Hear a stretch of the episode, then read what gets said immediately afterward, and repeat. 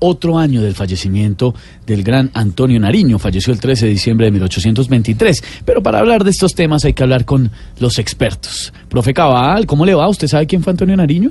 Pero claro, la pregunta ofende.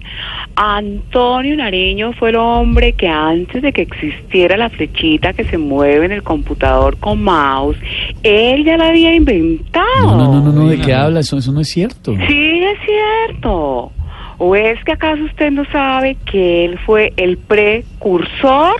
Ay, no. Estudien vagos, No, que falta de información de estos niñitos, A no hay ver, derecho. señora, la que tiene que estudiar es usted y sobre todo la vida de Antonio Nariño. A mí me hace el favor y me respeta que yo soy toda una profesional en historia. ¿Qué le pasa? No se ha igualado. Ah, no me diga, ¿es historiadora? No, soy amiga de Amparo Grisales. Ah, Pero bueno, siguiendo con Nariño, también debo decirles que a pesar de ser un prócer colombiano, era el único que no estaba de acuerdo con el juego de Leonel Messi de Juan Fernando Quintero y de James Rodríguez. Él apoyaba solo los derechos. No, vago. pero lo de los derechos humanos, por favor, ilústrese, doctora No, no, no, no, no, no, no confunda a la gente, por favor.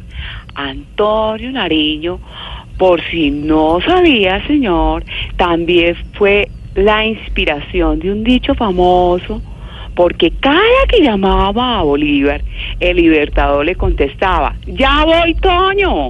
Ay, no, Adiós, no, hola, ¿qué? falta Ay, de no. cultura. ¿No le queda nada por añadir? Sí, claro, estudien, No, vagos. chao, chao, chao. que vas llegando tarde a casa.